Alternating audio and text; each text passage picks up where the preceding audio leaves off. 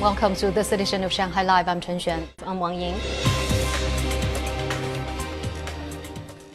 A high profile meeting of the Communist Party of China has adopted a landmark resolution on the major achievements and historical experience of the CPC's 100 years, according to a communique released yesterday. The resolution was reviewed and adopted at the sixth plenary session of the 19th CPC Central Committee held in Beijing from Monday to Thursday. Xi Jinping, General Secretary of the CPC Central Committee, made a speech at the session. The session heard and discussed a work report Xi delivered on behalf of the Political Bureau of the CPC Central Committee. He also explained the draft of the resolution to the session. The session also reviewed and passed a resolution on convening the 20th National Congress of the CPC in the second half of 2022 in Beijing.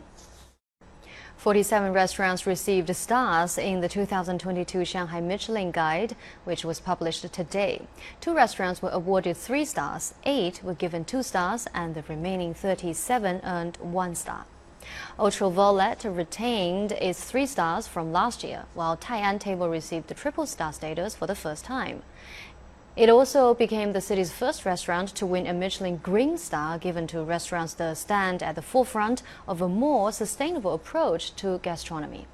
Both Bao Lixuan and Da Vittorio made the jump into double star status. In 2016, the first Michelin restaurant guide on the Chinese mainland was launched in Shanghai. Scientists in the United States recently said that they are a step closer to reversing paralysis in humans after they successfully administered a new injectable therapy in mice. Lei Shuran has more. In lab tests, the team from Northwestern University administered a single injection to tissue surrounding the spinal cords of paralyzed mice. Just four weeks later, the animals regained the ability to walk. They described an injection of dancing molecules to reverse paralysis and repair tissue after severe spinal cord injuries. The secret behind the new breakthrough therapeutic is influencing the motion of molecules so they can more easily engage with constantly moving cellular receptors.